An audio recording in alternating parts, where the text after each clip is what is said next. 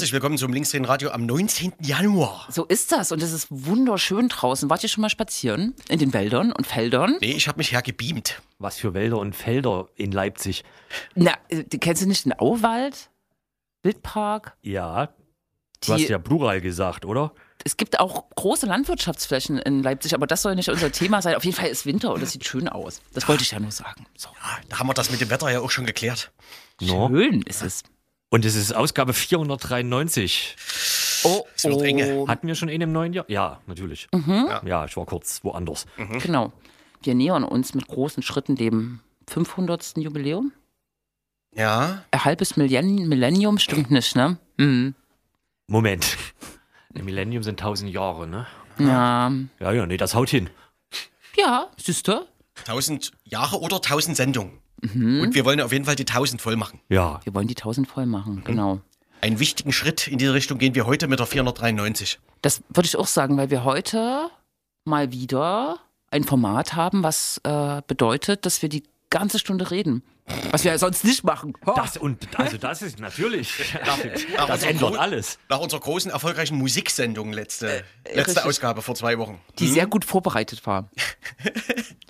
So, so nehme ich, genau. Nee, wir haben wir haben es tatsächlich geschafft. Wir haben ein lang vorbereitetes Thema tatsächlich umgesetzt, ge- völlig entgegen unserer Art. Genau. Also werden, wir werden es umsetzen. Und ich finde, das ist auch total sinnvoll platziert, weil wir haben gerade eine übelst krasse gesellschaftliche Debatte auf einmal nach ähm, einem Treffen extremer Rechter, AfD-Leuten, von AfD-Leuten und CDU-Leuten in Potsdam ähm, gibt es gerade eine große Mobilisierungswelle gegen rechts. Äh, und die hat, glaube ich, auch so ein bisschen das Angstszenario im Hintergrund ähm, der Wahlen, die in diesem Jahr stattfinden. Oder? Und der Angst, dass äh, dass wirklich äh, sozusagen auch in den Parlamenten äh, rechte Regierungsübernahmen gibt. Und wie, wie bekämpft man Angst? Zum Beispiel, indem man ständig Leute fragt, wie sieht's denn gerade aus bei euch? Hm, Führt aber nicht unbedingt dazu, dass die Angst weggeht. nee, Ne? nee. Wir bleiben kryptisch. Ja, ich verstehe es nicht mal selber. Na, äh, es gibt viele Meinungsumfragen, die gibt es ja. Ja. immer mal. Es wird von verschiedenen Akteuren beauftragt, ne? so auch ähm, linke Akteure, wenn die Geld haben, können Meinungsumfragen beauftragen. Ne? Und es gibt Wahlumfragen ohne Ende. Und in den Wahlumfragen, zumindest in drei Bundesländern, die gerade, äh, die in diesem Jahr wählen, ostdeutsche Bundesländer, Brandenburg, Sachsen und Thüringen, steht die AfD ziemlich hoch im Kurs. Und ich glaube, das treibt auch die Leute auf die Straße, diese Angst. So ist das. Ist es gut? Wir wissen es nicht. Wir wollen heute nochmal die Frage stellen. Nicht, ob das gut ist, ob das es die Leute treibt. Ich finde das eigentlich ganz gut, dass die Leute jetzt irgendwie mal so, zack, Ja. dass ich da, da war, glaube ich, auch dieses Treffen eher ursächlich, aber ich glaube, diese Angst, ähm, es sitzt den Leuten im Nacken, ne? Und die Angst wird ganz doll durch Wahlumfragen auch gespeist. Ja, so kann man sagen. Ja, stimmt. Irgendwie? Das. Jetzt habt ihr schon deutlich anmoderiert, muss ich sagen. Ja? Ne? Hast verstanden? Ja, ja, ich, ich komme langsam drauf. Habt ihr auch Angst? Ich, also ich ignoriere das mittlerweile, weil was willst du machen? Ja. Hm, Ja?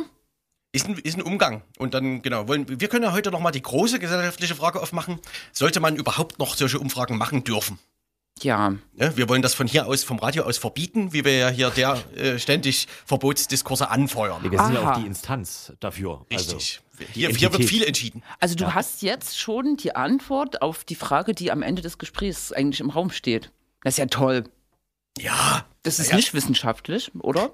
wir sind auch keine Wissenschaftlerin hier, aber wir haben Wissenschaftlerin da. Das ist Ja. der Vorteil, weil wir ja auch nicht so viel wissen. Sagt ihr die danach an oder vor der Werbung? Wir können die auch doppelt ansagen. Uh. Wir haben einerseits Professor Dr. Dr. Tillmann Los.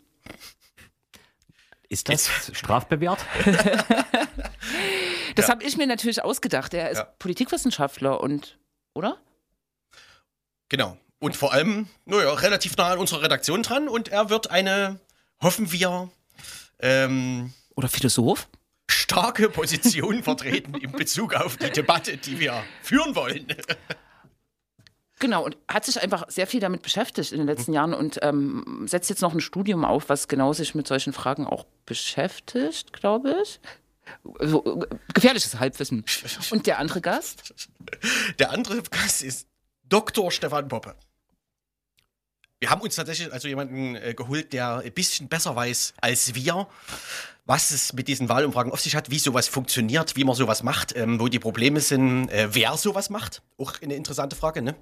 Genau. Und was das eventuell mit uns macht. Für Nicht-AkademikerInnen vermutlich vielleicht bekannt von vor fünf Jahren aus so Geschichten wie Durchgezählt und so. Mhm. Dachte ich auch, ich meine Soziologe an der Uni Leipzig. Ne? Mhm. Wir klären das nochmal. Ah, ne, das, Ja. das wird alles nochmal geklärt. Ne? Das Genau. ist klar. Aber wir steigen ein, traditionell mit unserer ersten Werbung, oder? Hast du schon was vorbereitet, Krex? Ich habe was vorgestellt, äh, vorgestellt. Nur ich habe was vorgestellt, dafür kriege ich Geld, deswegen muss ich das jetzt hier spielen. Ach nee, ist ja verboten. Also ich kriege kein Geld. Vizo? Nein, Ach so, ja, das könnte. Nee, nee. nee, nee, nee, nee, nee. das machen wir nächstes Mal. Genau. Wir äh, spielen ein, ein Edit von Weiße Stadt von Acid Milch Honig. Der hat ja so eine Platte rausgebracht, ne? Der, der alte Mann. Der alte Mann. Oh. Und wir gucken mal, das ist ja alles neu, äh, wo man da jetzt dort. Bis gleich. muss.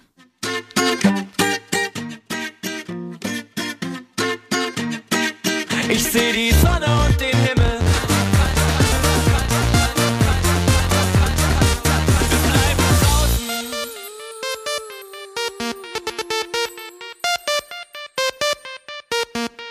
Genau, Acid und Honig, ein langer Wegbegleiter. Und ähm, da unsere Zeit äh, limitiert ist, springen wir jetzt in unser Thema. Wir haben es schon ein bisschen anmoderiert. Ähm, es stehen verschiedene Wahlen an in diesem Jahr. Ähm, Menschen beschäftigen sich intensiv mit Wahlumfragen, die irgendwie gefühlt täglich oder wöchentlich äh, kommen, lassen sich da auch ein bisschen aus dem Häuschen bringen. Ähm, Angst macht es ein bisschen breit. Äh, es ist oft so, dass ähm, Umfragewerte in den Raum äh, geschmissen werden, ähm, Leute da irgendwie sehr emotional drauf reagieren und man eigentlich viel mehr Leute braucht, die, die, die das erklären und auch einordnen und damit irgendwie ja ein bisschen, wie sagt man, ein bisschen äh, fundierter oder materialistischer umgehen und das sozusagen nicht so äh, äh, fluktuieren lassen. Wir ähm, haben das schon öfter angesprochen, weil, äh, ist ein Thema, der, das uns ja äh, die gesellschaftliche Situation beschäftigt, äh, uns. Aber natürlich wollen wir uns auch damit beschäftigen, was Wahlumfragen äh, sind, äh, wer, die eigentlich erstellt, äh, was vielleicht auch ökonomische Interessen dahinter sind und wie sie den Diskurs ähm, beeinflussen. Und wir haben uns eingeladen dazu, Tilman Loos, Politikwissenschaftler, und Stefan Poppe, Soziologe und Statistiker hier an der Uni Leipzig. Und wir wollen jetzt äh, in einer Diskussion miteinander gehen. Und ich glaube, Jens macht jetzt einfach mal den Auftakt mit einer ersten Frage. Oh Gott. Da! da war ich jetzt nämlich auch überfordert. Vielleicht, wie funktionieren Umfragen und Prognosen? Das ist ein bisschen allgemein, ne? Kann, wirft gleich einen begrifflichen vielleicht Widerspruch auf, ne? Also, willst du zuerst? Ähm, also, ja, Prognosen sind ja tatsächlich, äh, wenn man vorhersagen möchte, was passieren wird. Äh, also, wenn man konkret äh, vorhersagen möchte, wird ein bestimmtes Ereignis eintreten oder in dem Beispiel einer Wahlprognose, wenn man mit einer gewissen Sicherheit angeben möchte, wie zum Beispiel die Sitze in einem Parlament besetzt werden. Aber in der Regel sind diese Wahlumfragen eigentlich alle keine Prognosen, sondern zielen eher darauf ab, entweder so eine Art ähm, politische Stimmungsbilder Bild, äh, äh, zeichnen oder man hat noch diese elegante Konstruktion der Projektion, dass man sagt, so hypothetisch, wenn tatsächlich nächsten Sonntag äh, Wahlen wären, wie würden sie denn dann abstimmen? Aber da meiden ja auch die Meinungsforschungsinstitute wie der Teufel das Weihwasser, das als eine Prognose zu bezeichnen. Also eine Prognose gibt's, würde ich sagen, aber die gibt's immer nur einmal bei einer Wahl. Also beziehungsweise es gibt sie zweimal, aber sie gibt's immer nur, sie gibt's in der Regel in Deutschland nur 18 Uhr.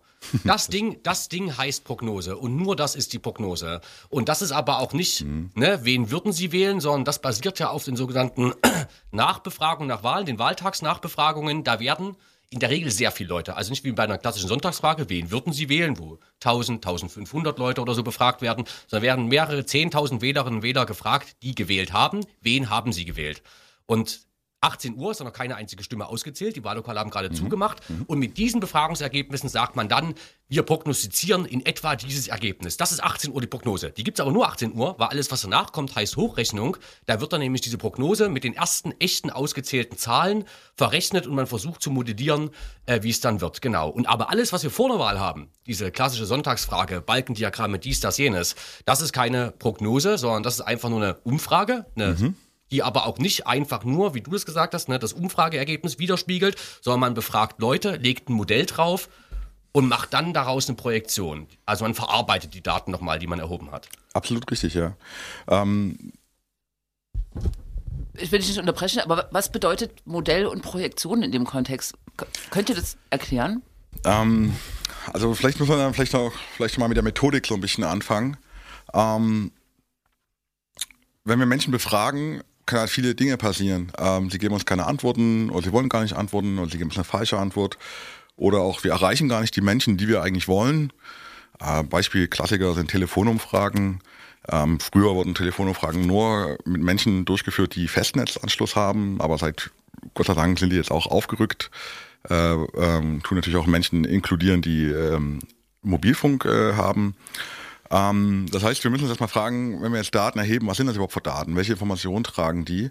Und in aller Regel sind diese Samples, die wir da ziehen, diese Stichproben, die haben noch ein paar, ich sag mal, systematische Verzerrungen. Das ist zum Beispiel, was ich, äh, zu wenig Berufstätige dabei, weil Berufstätige gar keine Zeit haben, am Umfragen teilzunehmen, während Menschen, die vielleicht schon in der Pension, Rente sind, da vielleicht eher dran teilnehmen. Dann sind es vielleicht auch eher Menschen, die affin sind, die gerne an Umfragen teilnehmen. Gibt ja auch Menschen, die nicht gerne an Umfragen teilnehmen. Und dann hat man also erstmal diese Daten, ne? man hat erstmal eine Messung gemacht. Aber das ist noch nicht die Information. Der- Man muss hier erstmal den Kontext bringen, die man, den man möchte. Und der Kontext, in dem man die bringen möchte, ist eigentlich, dass die eine Art repräsentatives Sample darstellen. Also die Idee ist dann, dass ich sozusagen wirklich reingreife in die Bevölkerung und sage, aha, das habe ich irgendwie die Basis meinetwegen von 2000 Menschen, die ziemlich repräsentativ sind, was ähm, die Charakteristiken anbelangt, wie Alter, ähm, auch in politische Präferenzen, so dass ich dann, wenn ich sie frage, welche Partei würden Sie den nächsten Sonntag wählen, davon ausgehen kann, dass das einigermaßen das Gesamtbild der Bevölkerung abdeckt. Ja, aber dann, dafür braucht man dann aber eben Modelle, die diese Verzerrungen, ja, ich habe gerade gesagt, so ein Non-Response Bias, also dass zum Beispiel bestimmte Menschen aus bestimmten Gründen nicht gerne Antworten geben. Oder soziale Erwünschtheitsbiases spielen ja auch eine große Rolle. Also das ist zum Beispiel vielleicht äh, sozial nicht äh, so opportun, wenn man sagt, dass man gerne die AfD wählt. Dann gibt man einfach entweder gar keine Antwort an oder man nennt halt eine andere Partei. Und das muss man eben modellieren.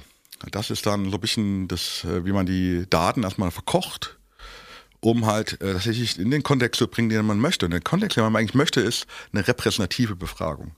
Es ist aber unheimlich schwer, tatsächlich eine repräsentative Befragung hinzubekommen.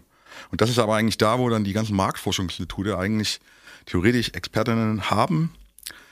Bloß, da werden wir auch noch drüber sprechen, über die Transparenz der Verfahren.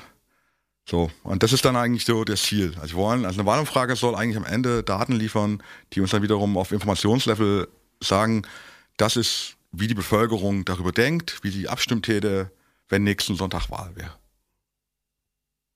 Ich wollte eigentlich direkt reinknallen mit der Hammerfrage, um hier auch mal so ein paar Leitlinien gleich klar zu ziehen oder so ein paar Positionen klar zu machen. Äh, ist es eigentlich für eine politische Kultur gut, äh, solche Wahlumfragen zu haben, äh, also vor der Wahl? Ähm, oder wäre es nicht viel besser, man hätte das quasi nicht und es wird, es, der, die politische Kultur würde sich eher drehen um so inhaltliche Debatten äh, und droht nicht sogar äh, mit diesen Umfragen, ähm, weiß ich nicht, ähm, ein Demokratie theoretisches Problem, vielleicht nämlich, dass man sich so sehr von Umfragen und Ergebnissen leiten lässt, dass, äh, dass es am Ende gar nicht mehr um Inhalte geht und man eigentlich auch keine Parteien mehr braucht und vielleicht auch kein Parlament, weil man ja auch einfach irgendwie irgendwelche Stimmungen abfragen könnte die ganze Zeit. Ich glaube, da bist du, Tiermann, gefragt. Und ich Naja. spiele dann, ich spiel dann einfach Teufelsadvokat. Da, Ja, also- so, Ja, können wir, können wir versuchen. Also ich, ich glaube, es wäre niemandem geholfen, wenn man das verbieten würde. Warum auch? Also warum sollte man verbieten, Leute zu befragen und äh, mit diesen Befragungsdaten dann irgendwie hoffentlich halbwegs sauber zu arbeiten? Das ist, äh, glaube ich, wäre Quatsch. Aber wir können, glaube ich, schon beobachten, dass es, also erstens die Sachen jetzt also wirklich wie Pilze aus dem Boden sprießen und dabei auch total viel richtig unseriöser Quatsch. Man müsste auch darüber sprechen, höchstwahrscheinlich, wie werden die Sachen dargestellt. Ne? Weil ich meine, die Sachen werden dargestellt als zwar gerundete, aber als glatte Zahlen. Ne, irgendwie hier, wir haben eine Sonntagsfrage gehabt, 29 Prozent die SPD, 31% die CDU, als so die also CDU liegt irgendwie sozusagen vorne, da macht man da eine Meldung draus. Und man denkt sich so, ja gut, Moment mal, so funktioniert's aber nicht, weil die ganzen Sachen funktionieren ja so, vielleicht kommen wir da nachher auch nochmal im Detail drauf, dass man immer so eine Schwankungsbreite hat. Das heißt, wenn man angibt, man hat ein, die, die SPD hat 31 Prozent in der Umfrage bekommen, eigentlich sagt man, mit einer 95 oder 90-prozentigen Sicherheit würde, wenn ich diese Umfrage erneut durchführe, die SPD wieder in einem Bereich zwischen 28 und 34 Prozent landen zum Beispiel. Ne, ganz klassisch, wenn ich 1000 Befragte habe und ich habe einen Anteilswert von 30 Prozent, dann habe ich in der Regel eine Schwankungsbreite von 3 Prozentpunkten nach oben und nach unten. Könnten also auch bei 30 Prozentpunkten 27 oder 33 sein. So. Und wenn ich aber natürlich einen politischen Mitbewerber hat, der zum Beispiel 2 Prozentpunkte mehr oder weniger hat, dann könnte der eigentlich aber auch mehr haben oder weniger. Und es wird aber angegeben, hier, wir haben diese glatte Zahl. Das halte ich für unsauber. Also eine Idee wäre zu sagen, die Leute, also man gibt das in Zukunft nur noch an mit dieser Spannbreite. Das wäre eine Idee. Und man hat aber natürlich damit das politische Problem noch nicht gelöst, dass man so eine Art Horse Race Berichterstattung hat. Ne? Also da geht es dann eben nicht mehr um Inhalte, sondern einfach nur um wer liegt vorne und das treibt damit unter Blüten, die total wahnsinnig sind. Und ein Grund ist aber, glaube ich, dass natürlich die ganze Geschichte ein äh, Geschäftsmodell ist. Und zwar auf mehreren Seiten. Also Umfrageinstitute machen das ja nicht irgendwie in der Regel aus wissenschaftlichen Erkenntnisgründen, sondern sie erheben die Daten, um sie zu verkaufen. An Parteien, an politische Akteure, an Medienpartnerinnen äh, beispielsweise. Mm, und die natürlich, wenn es zum Beispiel eine Zeitung gibt, die diese Umfragedaten kauft oder einen Auftrag gegeben hat, tut das, damit sie einen Gegenstand der Berichterstattung hat. Und natürlich klickt es sich auch gut, wenn man, ich sage mal, Umfrageergebnisse hat, über die man berichten kann, die nicht besonders seriös sein müssen, sondern die besonders interessant sind. X vor Y, Kopf an Kopf rennen, absoluter Knaller, hier geht's los, Umfrage, Überraschung, das sind dann die Schlagzeilen, die sich irgendwie gut verkaufen lassen und das spielt natürlich eine Rolle. Ähm, ja, ähm, gute Punkte dabei. Äh, vielleicht einen Punkt nochmal. Vielleicht ähm, das Bild, was man haben sollte, ähm, eine Wahlumfrage, Tillmann gerade Schwankungsbreiten an, an, an, angesprochen hat, das vielleicht äh, müssen wir das ein bisschen qualifizieren, was das überhaupt bedeutet. Und ein Bild, was ich sehr mag, ein mentales Modell ist sowas wie, so eine Wahlumfrage ist sowas wie ein äh, unpräzises Messinstrument. Das ist ein bisschen wie, wenn man ein Thermometer hat, was einfach irgendwie nicht einen Grad genau anzeigt, sondern einfach sagt, okay, wenn das Thermometer bei dem und dem Stand ist, dann weiß ich, aha, es ist ungefähr 25 bis 30 Grad draußen. Ne? So muss man sich das vorstellen. Ähm, das ist also wie so ein Messfehler. Ja? Also ich hab, und genauso sind eigentlich auch Wahlumfragen ähm, um, dass sie liefern am Ende uns halt Prozentzahlen. Ja? Und äh, Timman hat gesagt, ist, wir können dann eigentlich nur Intervalle eigentlich angeben und sagen, wir können eigentlich nur sagen, mh, ähm, die SPD liegt jetzt meinetwegen bei äh, 8 bis 12 Prozent. Und was aber dann tatsächlich interessanterweise die Breite bestimmt, ist eigentlich auch immer die Stichprobengröße. Also wie viele Menschen habe ich erhoben? Theoretisch, wenn ich natürlich alle Menschen erhebe, ähm, dann bräuchte ich auch gar keine Statistik mehr in dem Sinne, nur noch auszählen. Tatsächlich haben wir auch eine Vollerhebung, äh, muss man ja auch sagen. Eine Wahl ist zum Beispiel eine Vollerhebung. Das sprichwörtlich. Da wird ja, da kriegt man ja einen Zettel ausgereicht und das ist ja dann die Umfrage. Bloß ist sie dann auch politisch maßgebend. Genau, und äh, vielleicht ist so das Bild, ne, dass man sagt, eine Wahlumfrage ist eigentlich so ein impräzises Messinstrument und dass man das auch viel besser verkommunizieren müsste halt. Und das mit dem Messinstrument gefällt mir mit dem Thermometer, weil mit Blick auf die Wahl selber, für die, die hm. wird da gar nicht von dem Thermometer gemessen. Das Thermometer misst nicht die Temperatur in drei Tagen, sondern es misst die gefühlte Temperatur heute vor Ort. Und das kann auch mal anders sein. Das heißt, ich habe ein Instrument, was das heute im Jetzt, das die gefühlte Temperatur ungenau misst und was aber gar nicht sagen kann, wie das Wahlergebnis später ist. Und wenn sich jetzt Leute nochmal fragen, ne, warum, wenn die Leute sagen, sie wählen X, dann machen die das auch wirklich, dann kommen nochmal die ganzen Sachen on top, die natürlich versucht werden zu modellieren, die aber immer nur auch nochmal also mhm. die Präzision ein bisschen abschleifen, uns ungenauer machen und deswegen können auch Umfragen kurz vor der Wahl und Wahlergebnis selber massiv auseinanderlaufen. Also wir hatten das beispielsweise bei der Landtagswahl in Sachsen-Anhalt 2021. Da werden sich viele nicht dran erinnern, aber das war richtig krass. Ähm, da waren alle Zeitungen voll mit Kopf an Kopf Rennen. Es ist mega spannend. Es geht voll ab, Kopf an Kopf. AfD, CDU knapp beieinander. Wer macht, wer macht das Rennen? Und INSA, das sind die, die beispielsweise von der Bildzeitung auch gerne beauftragt werden, ähm, die haben zwei Tage vor der Wahl nochmal eine Umfrage rausgehauen und haben gesagt, zwei Tage vor der Wahl, und da kommen ja dann wahrscheinlich viele Leute, die es lesen, auf die Idee, das ist ja schon so eine Art Vorhersage, was das Wahlergebnis ist. Dann kam bei INSA raus 27% CDU, 26% AfD.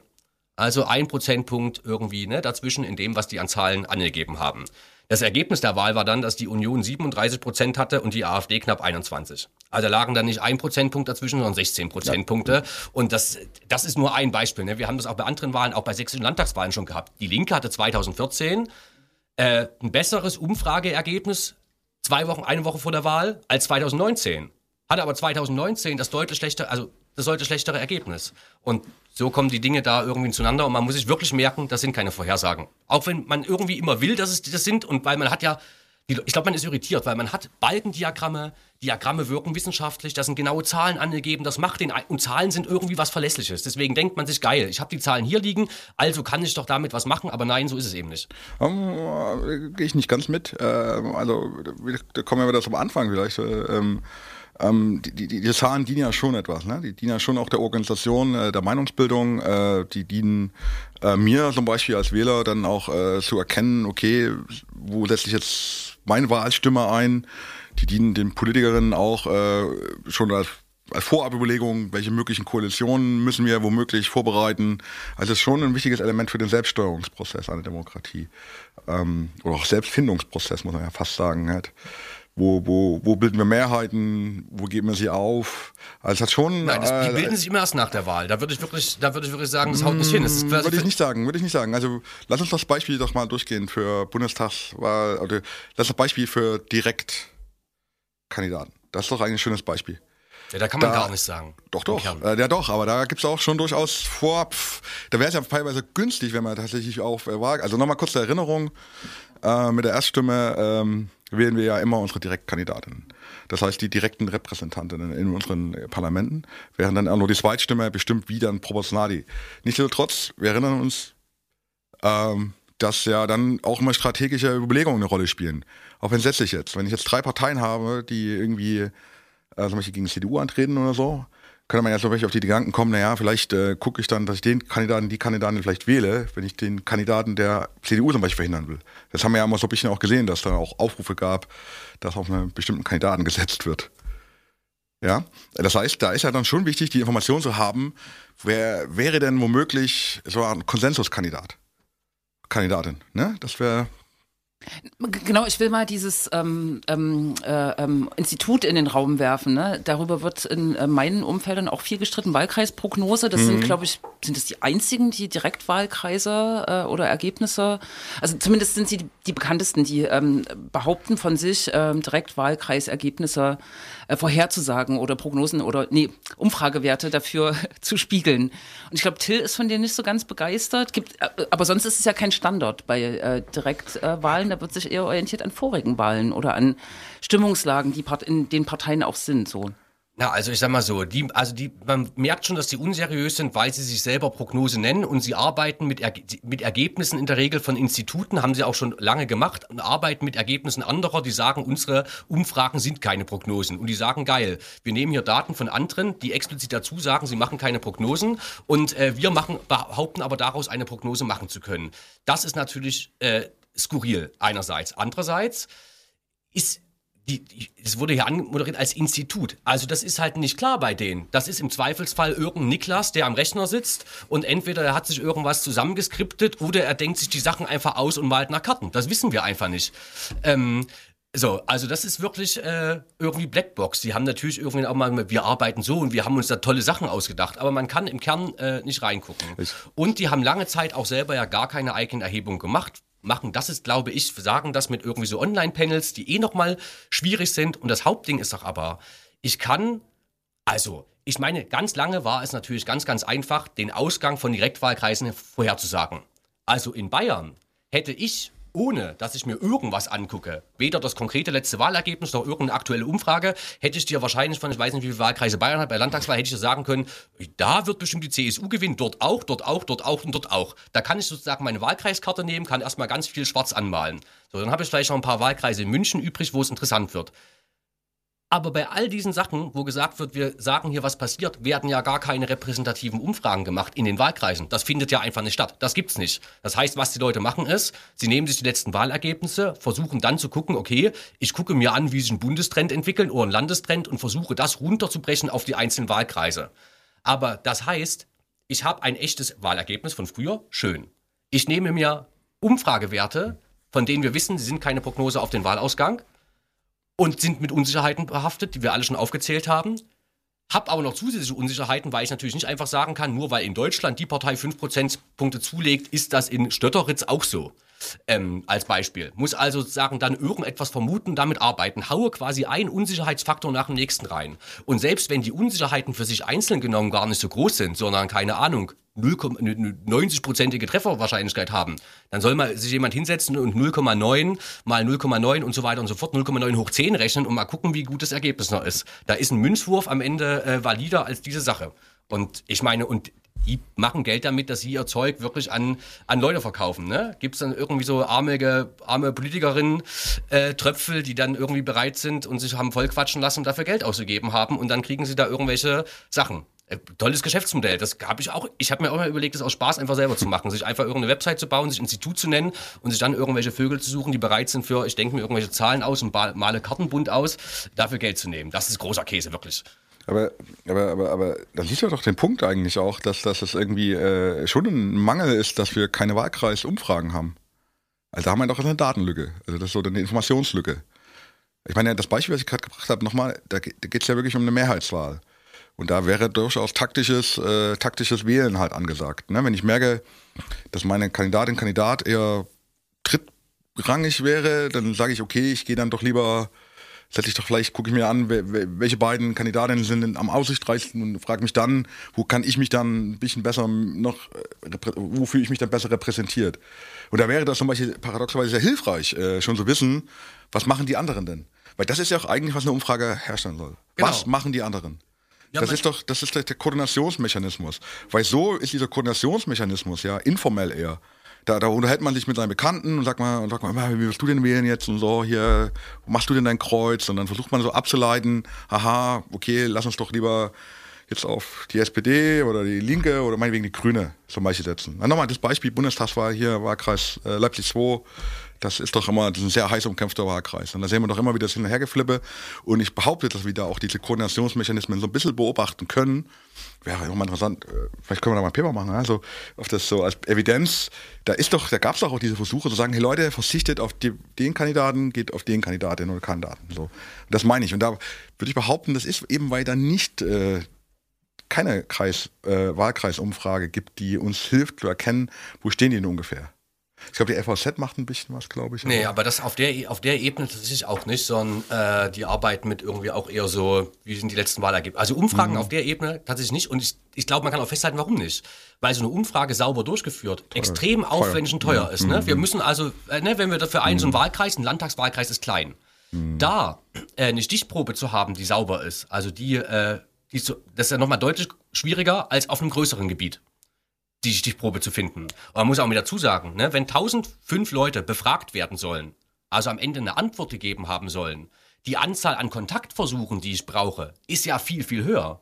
Ich habe es gerade nicht im Kopf, vielleicht weißt du das, aber ich würde behaupten. Also bei klassischen Wahrscheinlichkeitssamples, also wenn man halt, sage ich, äh, aus einem, aus einem, aus einem äh, Register zum Beispiel Leute rauszieht, äh, ich würde mal sagen, äh, wir haben mittlerweile Responsraten von nur noch 10 Prozent, also jedes zehnte, zehnte. Genau, das also heißt, du hast 10.000 Kontaktversuche. Kommt auch an, wer kontaktiert.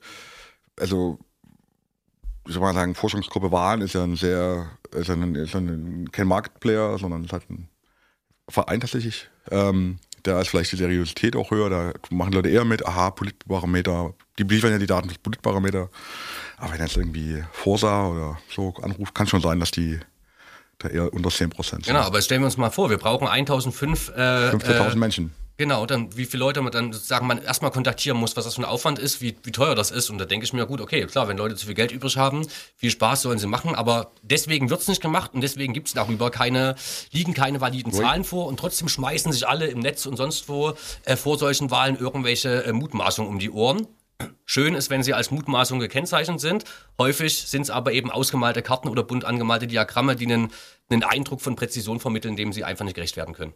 Das ist richtig. Vielleicht, vielleicht auch ein guter Punkt, äh, weil wir gerade darüber reden, äh, über, über, über, über Kosten. Ne?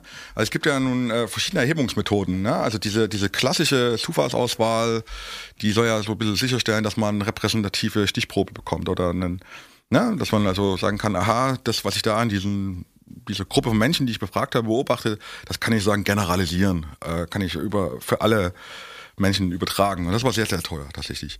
Aber was in der letzten Zeit als neuer Trend aufkommt, ist eben diese Online-Access-Panels, ne? Vielleicht, äh, die ja sehr preiswert sind. Das heißt, man, man rekrutiert da Menschen, Die kommen in so einen Adresspool, sagen wir mal. Ja, die nehmen dann, werden über Medienseiten rekrutiert.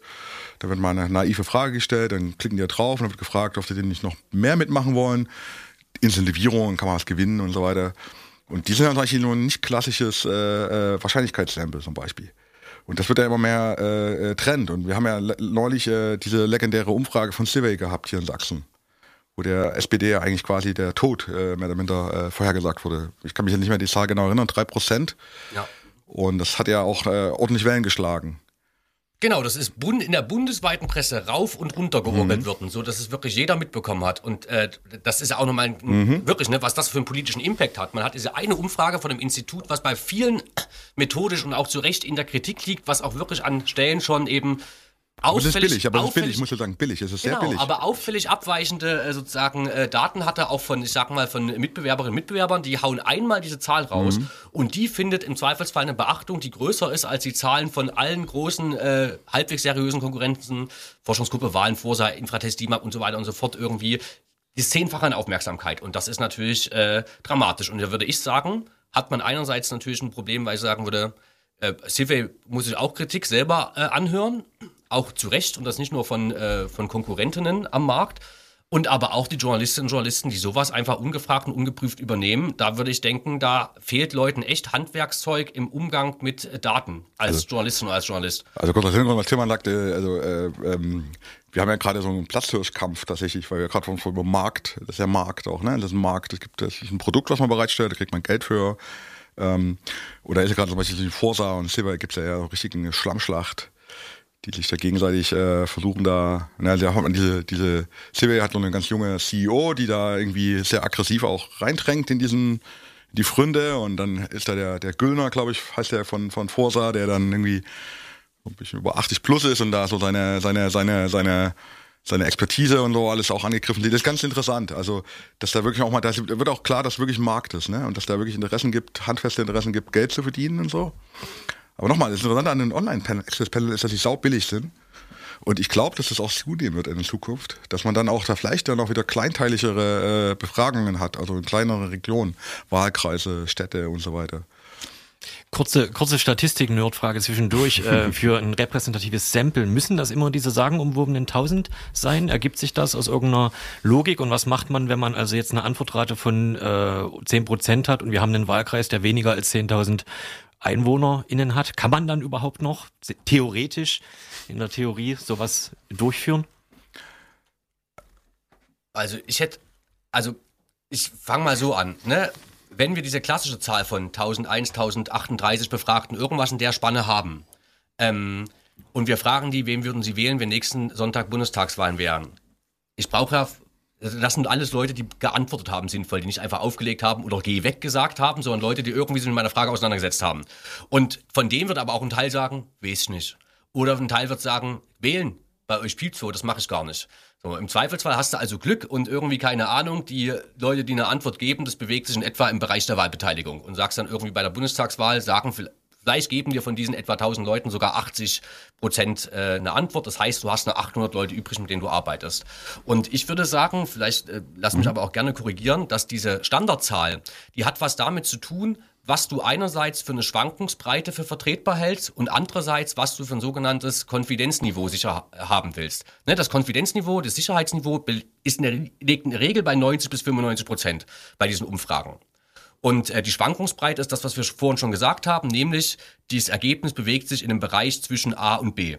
Also einfach ausgedrückt ist es so, wenn ich möchte, dass ich mein Ergebnis mit einer 5, wenn ich die Umfrage nochmal durchführe, unter gleichen Gegebenheiten, und ich habe den Anspruch, dass ich mit einer 95-prozentigen Sicherheit eine Antwort bekomme, die auch in der Spanne von A bis B liegt, dann brauche ich eine, Mindestzahl von Leuten, die ich fragen muss. Und die bewegt sich häufig in diesem Bereich bei dieser Form von Fragestellungen. Wenn ich allerdings eine Frage stelle ähm, und ich sage zum Beispiel, mh, ich frage irgendwas, wo, die, wo ganz viele Leute gar keine Antwort geben, sagen, das weiß ich nicht oder das interessiert mich nicht. Und ich habe tausend echte Kontakte aufgebaut und dann habe ich nicht von 80 Prozent eine Antwort, die eine Partei nennen, sondern nur von 10 Prozent, die eine Wurstsorte nennen. Ähm, dann habe ich natürlich ein Problem, weil ich viel weniger Wurstsortenantworten habe, die ich irgendwie äh, verwursten kann, im wahrsten Sinne des Wortes. Also ja, also, also wie Thomas gesagt hat, ähm, wie gesagt, äh, die, die, die Präzision, mit der man messen möchte, ne? man uns gesagt, das ist so ein impräzises Messinstrument und die Präzision bestimmt dann äh, die Stichprobengröße. Ähm, das ist korrekt. äh, Und aber die, die andere Frage war ja auch interessant. Die Frage ist natürlich, was ist eigentlich, wenn ich eine ganz kleine Population habe? Ähm, das ist eigentlich, die Logik sagt erstmal, spielt keine Rolle, wie groß eine Population ist. Äh, wenn wir zum Beispiel ähm, gleich eine Wahlumfrage in Luxemburg oder in Deutschland machen wollen, dann brauchen wir dieselbe N, also wir brauchen dieselbe Anzahl. Es ist ein Irrglaube, dass die Größe erstmal in einer, in einer Grundgesamtheit eine Rolle spielt, eigentlich. Außer, und das ist jetzt dieser Spezialfall, diese Statistik-Nerd-Frage, was passiert eigentlich, wenn die Stichprobe äh, von der Größe her eigentlich an die Größe der Population heranrückt? Ja, da gibt's dann halt auch gewisse Korrekturverfahren und dann kann man trotzdem noch valide Schlüsse ziehen. Äh, Dann funktioniert, das sind auch Elemente der klassischen Statistik, aber dann funktioniert, dann ist die Aussage, die ich vor uns gerade getroffen habe, so die Größe der Population spielt keine Rolle, so nicht richtig, aber dann gibt's eben entsprechende Verfahren, die angepasst sind daran. Also, und, genau. Ich wollte noch mal ganz kurz auch auf das Online-Panel zurückkommen, weil das wirklich spannend ist, weil es ja irgendwie äh, an Relevanz zunehmen wird. Das Problem ist, bei der normalen äh, Stichprobengenerierung, dann äh, überlässt man da viel dem Zufall und arbeitet einfach mit seiner Kraft. Und bei diesen Online-Panels hat man das Problem, dass es quasi keine echte Fremdrekrutierung ist, nämlich ich habe irgendwie, ne, ich habe eine Telefonliste, dies, das, jenes, wähle zufällig Leute aus, kontaktiere die und äh, habe dann erstmal so meine Daten generiert, sondern dass es eigentlich eine Selbstrekrutierung ist. Das heißt, die Leute sagen, das interessiert mich, hier habe ich Bock zu klicken. Und mal als, als einfaches Bild.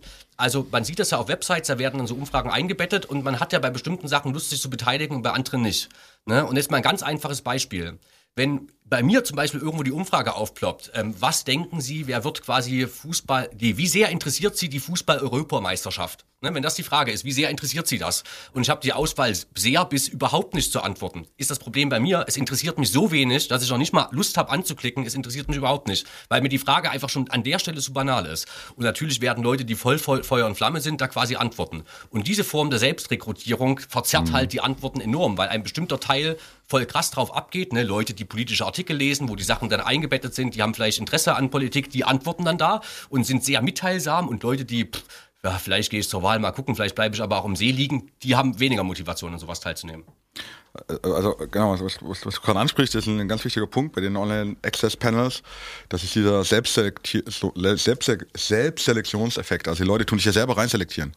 Die werden nicht ausgewählt von uns. Also das ist beim Wahrscheinlichkeitssample, was so die klassische Form ist, der Sample-Auswahl, da, da, da, da lässt man sprichwörtlich die Würfel rollen und guckt dann, wenn man äh, anruft oder kontaktiert äh, oder face-to-face, also direkt an die Türe geht. Sondern bei den Online-Panel muss ich ja sehr mal selber entscheiden, aktiv daran teilzunehmen. Und es braucht dann schon ganz schön viel Argumentationshilfe zu argumentieren, dass die Faktoren, die dazu führen, dass jemand an so einem Panel teilnimmt, nicht auch irgendwo bestimmen, was der oder diejenige äh, gerne wählt. Also das ist ja dann die, die Arbeit. Das ist, wenn man dann, wenn man sich das so anschaut, wie die argumentieren, die argumentieren eben sagen, nee, ähm, kann ja zum Beispiel sein, dass irgendwie, was weiß ich, äh, computeraffine Menschen werden da definitiv eher rein selektieren. Also mein Großvater äh, wird niemals Teil von so einem Online-Access-Panel sein. Er hat nicht mal einen Computer, also nicht mal ein Smartphone. Also wie, wie soll er da überhaupt äh, Access sprichwörtlich ja, bekommen zu? Also ähm, und die argumentieren dann eben, ja, mh, wir können dann bestimmte Verfahren einsetzen, wo wir dann auch demografische Faktoren, äh, soziodemografische Faktoren erhoben haben, sodass wir danach kontrollieren, können wir diesen dieses, diesen Selbstselektionseffekt, dass sie sich selber da reingesampelt haben, auf gut Deutsch, ähm, das ist nicht gut Deutsch, aber sich reinge, reingebracht haben, ähm, ähm, kontrollieren. Aber die Methodik, äh, ich meine, da gibt es Papers zu, aber wie die das konkret machen dann, und das sieht man eben nicht so genau.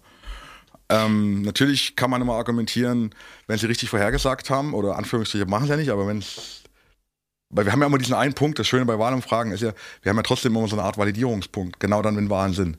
Ja, aber ich würde ich sagen, wenn man, wenn man sich selber treu bleibt in der Argumentation, dann ist das eben kein Validierungspunkt. Und deswegen sind Ja, auch alle Journalistinnen und Journalisten letztens auf Twitter, also eh, vormals Twitter, jetzt heißt es anders, ihr wisst alle, was ich meine, gelesen, wo jemand gesagt hat, die ganzen äh, Meinungsleute werden sich aber noch wundern quasi bei der nächsten Wahl, hat ein Journalist geschrieben. Und ich mir denke, witzig, weil eigentlich müsstest du dich wundern, weil Du gehst davon aus, dass die Vorhersagen über den Wahlausgang bei der nächsten Bundestagswahl, also auch noch richtig lange hin, ähm, oder bei einer Landtagswahl auch noch eine ganze Ecke hinmachen. Das ist aber dein Irrglaube, weil die seriösen Institute eben sagen, wir geben keine, wir sagen nicht, wie die Wahl ausgehen wird. Wir sagen nur, wie gerade irgendwie die aktuelle Stimmung ist und was mit einer bestimmten Wahrscheinlichkeit passieren würde, wenn man diese Umfrage jetzt wiederholen würde.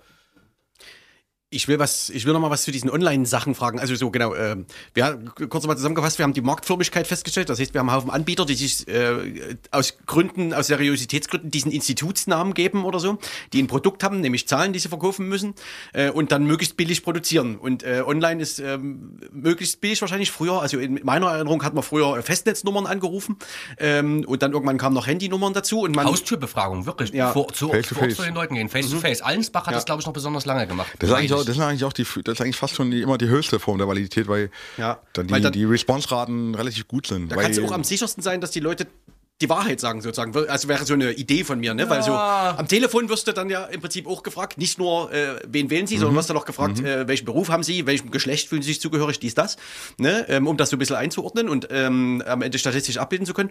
Ähm, bei Online-Befragungen wirst du das ja auch, aber da, also da fällt es dir doch viel leichter, da zu lügen. Also äh, ich, meine Frage ist eigentlich, kann man das überhaupt seriös gestalten, dieses Online-Zeug? Ich denke, das kann man schon äh, sehr seriös gestalten. Ich meine, ich meine, wir machen ja zum Beispiel auch immer viele Befragungen, äh, die erstmal zum Beispiel äh, Paper Pencil ausgereicht werden, also selbst administriert. Du kriegst halt einen Briefumschlag. Das heißt, äh, was ich, die Stadt, die Stadt tut ja auch viele Umfragen äh, verantworten. Und dann verpasst du es halt, dann wird er auch nachgereicht und dann wird gesagt, hier kriegen Sie einen Code, da können Sie das einfach online ausfüllen. Also ich sehe das erstmal nicht so als problematisch. Also ähm, und, und, und, und wie weit es da Effekte gibt, wenn ich, dass ich online, ich hätte eigentlich eher sogar das Gefühl, wenn ich online etwas ausfülle, dass ich mich vielleicht eventuell sogar etwas kontrollierter fühle, ehrlich gesagt. Also, also kann ich, kann ich ehrlich gesagt nicht so einschätzen. Also ob das, aber andererseits ist ja auch bequemer online. Ne? Vielleicht ist dann der Anreiz, ist schneller ausgefüllt, als am Telefon mit jemandem zu reden. Also Also die soziale Kontrolle, würde ich sagen, ist äh, gefühlt. Tatsächlich, weiß ich nicht, weil müsste man sich äh, Zahlen dazu angucken, wird es bestimmt auch Untersuchungen geben, aber ist im persönlichen Gespräch höher. Ähm, das Denkst du? heißt, ich denke, ich denke, wenn sozusagen eine Antwort, bei der man weiß, dass sie sozial unerwünscht ist, die würde ich in meinem menschlichen Gegenüber viel, viel ähm, schwieriger geben als in einer gefühlt anonymen Online-Umfrage. Aber das ist das Problem bei all diesen Sachen, dass natürlich es bei ganz vielen Sachen gegenläufige Tendenzen gibt. Ähm, also gegenläufig in, in vielerlei Hinsicht. Gegenläufige Tendenzen gibt es beispielsweise bei sozialer Erwünschtheit, weil das, was gestern und vorgestern noch sozial unerwünscht war und vielleicht Leute dazu gebracht hat, ihre Antwort zu modifizieren oder keine zu geben, kann sich ja auch im Erwünschtheitsgrad einfach verändern.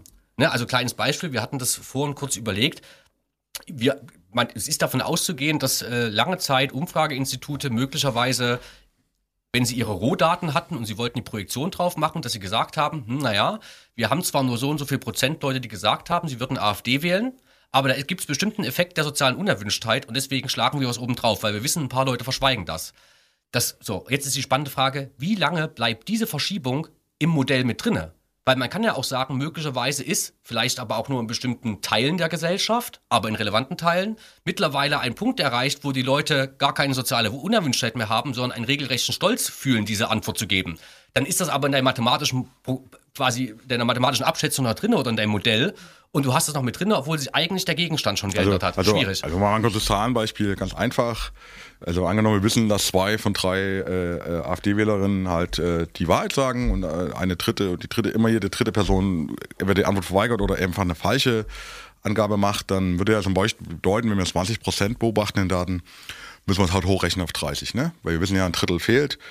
Und äh, was, den Punkt, du jetzt machst, ist halt, äh, wenn es zum Beispiel eine starke Verschiebung gibt, also in viele, angenommen, die Anteile steigen tatsächlich auf 30 Prozent in den Daten beobachtet, dann müssten wir ja hochrechnen auf 45. Aber es könnte ja tatsächlich sein, dass das einfach, einfach der Effekt da zustande gekommen ist, dass vielleicht jetzt akzeptabel ist, die Genau. AfD zu benennen.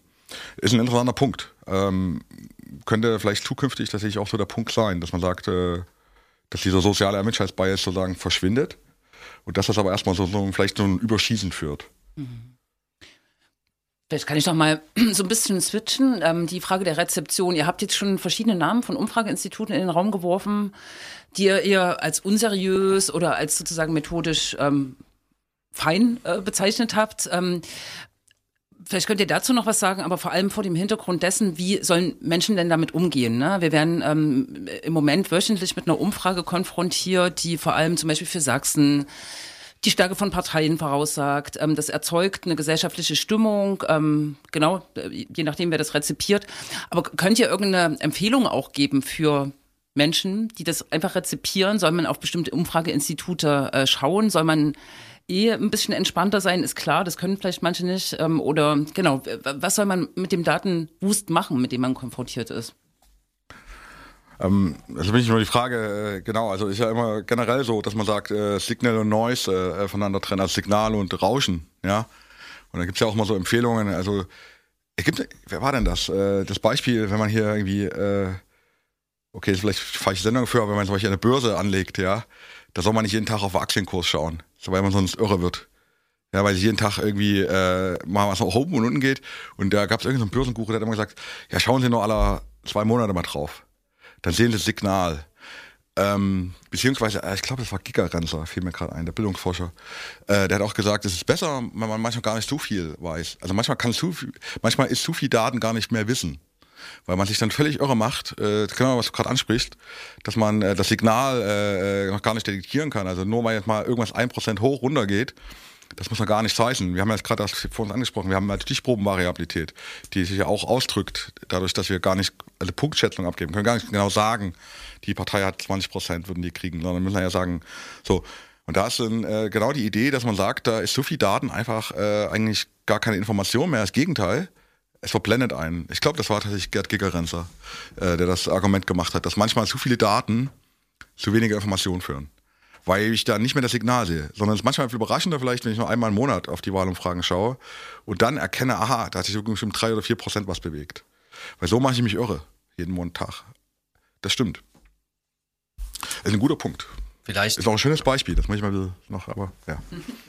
Also ich glaube, man braucht, also was, die Grundvoraussetzung ist es ja zu wissen, wie funktionieren die ganzen Sachen und was wird da auf welchem Wege irgendwie publiziert und was ist überhaupt was ist eine, was wäre eine saubere Darstellung, was ist keine saubere Darstellung, ähm, warum gibt es keine saubere Darstellung und was sind Sachen, die ich direkt in die Mülltonne werfen kann. Also wo ich einfach von vornherein weiß, das ist nicht valide. Das heißt, man braucht erstmal sozusagen eine Art Grundwissen darüber oder sollte sich beschaffen, was machen diese Umfragen, welche Kraft haben sie, welche Kraft haben sie aber auch nicht, wie oft hatten Umfragen und Ergebnisse, was für riesige Diskrepanzen und deswegen, ich muss mich da nicht äh, Kürre machen lassen.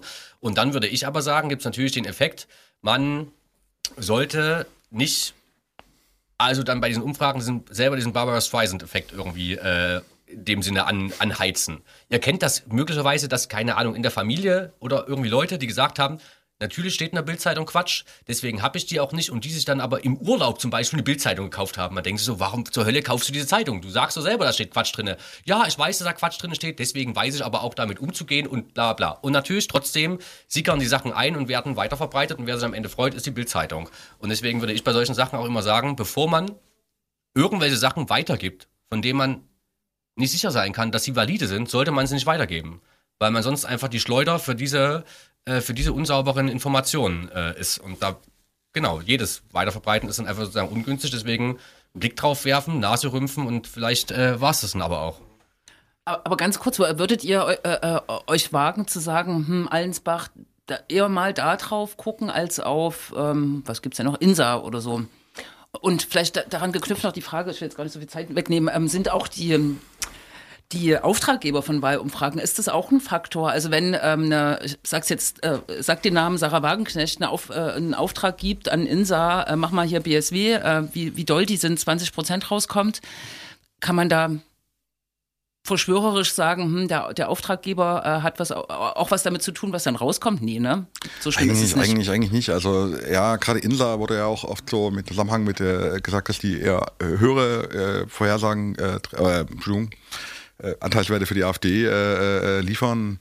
Aber so einen richtig systematischen Bias kann ich da auch nicht so wirklich erkennen. Aber ich meine, da bin ich nicht so sehr Experte für. Aber, aber ich kenne mich nicht so bekannt. Äh, also ich glaube, ich glaube, wenn es eher um einen Effekt gibt, ist ja, was eher entspannt wäre, ist, ähm, welche Wahlumfragen werden nicht äh, publiziert vielleicht? Äh, das wäre mal eine spannende Frage. Könnte ja auch einmal sein, dass ich zwei, drei Wahlumfragen in Auftrag gebe und dann nehme ich die, publiziere ich nur die, die mir gut gefällt. Also dass ich dann Weil ich könnte ja zum Beispiel auch mit Stichprobenvariabilität arbeiten. Wenn ich lange genug äh, sample, werde ich äh, schon mal auch eine extreme Ausreißer nach oben und unten finden.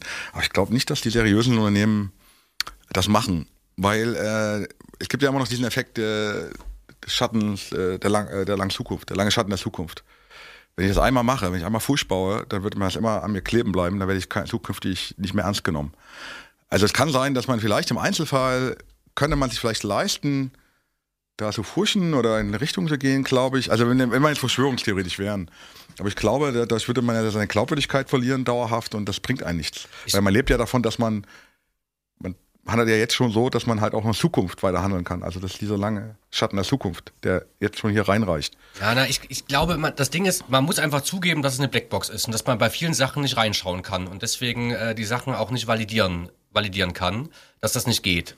Deswegen glaube ich aber auch pauschal Manipulation zu unterstellen würde ich nicht machen. Aber natürlich spielt der Auftraggeber möglicherweise dann eine Rolle ähm, bei der Auswertung der Ergebnisse, weil er kriegt in der Regel sehr, sehr viele Ergebnisse und dann ist die Frage, was macht er damit? Und wenn ich natürlich, wenn die Partei, wenn eine politische Partei zum Beispiel Auftraggeberin ist und dann kriegt die Ergebnisse, die ihr nicht gefallen, nämlich so viele würden uns gerade wählen und Ergebnisse, die ihr gefallen. So viele könnten sich aber vorstellen, uns zu wählen. Dann wird sie die erste Zahl einfach weglassen und in der zweiten Zahl sagen, Leute, Good News, es können sich so viele Leute vorstellen, uns zu wählen. Ist das nicht geil, obwohl der andere Wert katastrophal ist? Den lässt man einfach außen vor. Da sie die Auftraggeberin war, die jeweilige politische Partei, kann sie das auch tun, weil der, äh, die, das Institut, was einen Auftrag bekommen hat und ausführt, das wird die Zahlen nicht selber rausgeben, weil es ist dafür bezahlt worden, die pa Zahlen vertraulich an die Partei zu geben. Das wäre eine Form, dann so einer Form von äh, von Einflussnahmen oder wie man damit irgendwie umgeht, was man, glaube ich, auf dem Schirm haben muss. Und ansonsten, wie gesagt, Beispiel äh, jetzt mal hier in Leipzig, die Leipziger Volkszeitung, die hatte schon Umfragen ähm, zur Wahl der Bürgermeisterin oder des Bürgermeisters und hatten dann auch eine ausreichend große Grundgesamtheit, äh, eine Stichprobengröße, um über die Grundgesamtheit eine Aussage treffen zu können, nämlich die Leipzigerinnen und Leipziger. Ne, keine Ahnung, 1000 Äppelstückchen Leute. Und haben dann aber angefangen, das Wahlverhalten nach Kleingruppen aufzuteilen. Zum Beispiel, was würden die 18- bis 29-Jährigen wählen? Hm. Und da wird es natürlich ja, großer Quatsch, weil wenn ich sage, ich habe, okay, ich, um Aussagen treffen zu hm. können, hm. in, mit einem bestimmten Sicherheitsniveau, mit einer bestimmten Schwankungsbreite, brauche ich so und so viele Leute von der hm. Grundgesamtheit. Nämlich von allen Leipzigern und Leipzigern. Ich mache eine Umfrage, dann kann ich über das, was die sagen, kann ich danach eine Aussage treffen. Wenn ich mich dann allerdings die 18- bis 29-Jährigen interessieren, die nicht mal 10% der Wählerinnen und auch nicht 10% der Wahlberechtigten ausmachen, habe ich also, wenn ich 1000 Leute befrage, ähm, habe ich irgendwie, von denen ich 80 mir eine Antwort geben, wenn ich Glück habe, werden bei einer Bürgermeisterinwahl auf jeden Fall weniger sein. Mit 80 äh, Prozent, also 800 Leute eine Antwort geben und ich gucke mir dann 10 Prozent von denen an, nicht mal 10 Prozent, habe ich weniger als 80 Leute übrig. Und ich kann nicht weniger als 80 Leute befragen, 18 bis 29-Jährige, um dann zu sagen, so würde diese Gruppe wählen. Das funktioniert ja. einfach nicht. Und da ist im doppelten Sinne quasi haben beide fehlerhaft agiert. Es ist fehlerhaft vom Institut, diese Zahlen überhaupt rauszugeben, geben, ohne den strikten Hinweis, die sind nicht verwendbar. Und es ist ein Fehler von der LVZ, die einfach diese Zahl nimmt und mit diesem Quatsch arbeitet. Lass uns das mal ganz kurz noch äh, plastisch machen äh, für, die, äh, für die Hörerinnen und Hörer. Ähm, was man sagt ist, wenn man halt Subgruppenanalyse macht, ne, dann kann man ja immer noch mehr unterscheiden. Wir gucken uns das mal nach Geschlechtern, gucken uns noch Frauen an, dann gucken wir uns noch Frauen an, die 29 Jahre alt sind, die einen Hund haben und in Heiderblick wohnen. Und dann haben wir noch eine und die wird die SPD. Und dann sagen wir in dieser Gruppe 100% Zustimmung für die SPD. Ja, das genau. ist das Argument, ja. äh, das du gerade machen wolltest, ja. Also wenn man die Subgruppenbildung macht, muss man aufpassen, dass man in den Teilgruppen, die man dann bildet, äh, dass man da immer noch, noch, noch Leute drin hat, um wirklich halb, halbwegs noch eine präzise oder ungefähre Aussage treffen zu können, ne? Bei der angesprochenen Marktförmigkeit des Ganzen. Also äh, Abnehmer sind quasi die, die bezahlen das Geld am Ende, die Zeitung, ne? Die bezahlen am Ende das Geld an, in die, an die Institute für dieses Produkt. Ähm, äh, genau. Die, die wurden ganz am Anfang mal erwähnt. Das wären ja eigentlich die, früher, so Idealvorstellung Medien, die das entsprechend einordnen. Das passiert ja offensichtlich nicht immer, ähm, sondern die müssen ja dann ähm, auch wieder ihre Zeitung verkaufen und machen dann eine knallige Überschrift.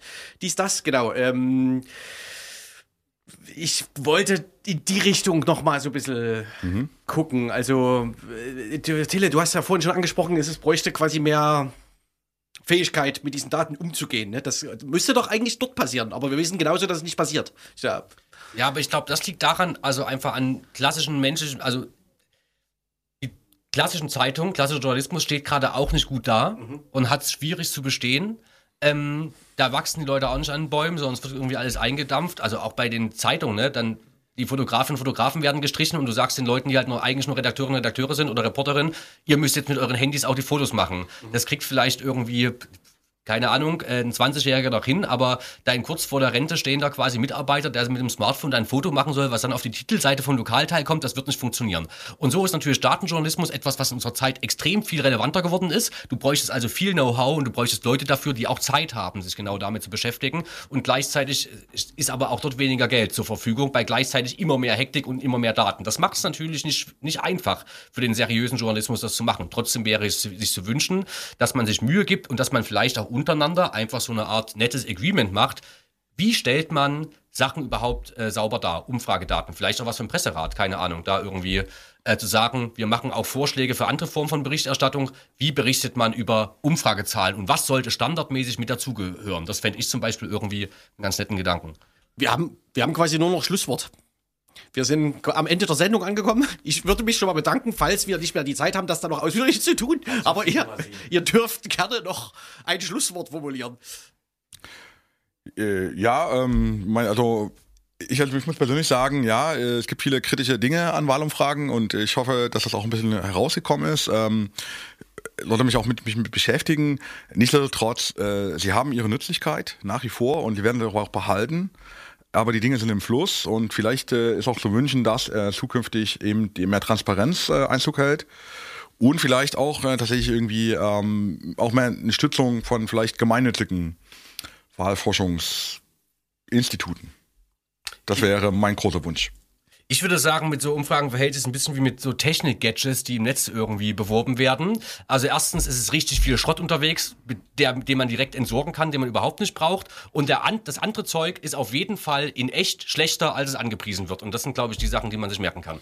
Cool. Stefan, Till, es ist wahrscheinlich der Anfang einer Auseinandersetzung, aber wir hoffen, dass wir so ein bisschen auch vermitteln konnten, dass ja Vorsicht geboten ist oder auch Prä Präzision geboten ist im Reden über Umfragen, Prognosen und so weiter. Vielen Dank für eure Expertise. Jo. Danke für die Einladung. Danke. Und wir sagen Tschüss. zwei Wochen. Links redes Radio. Aha.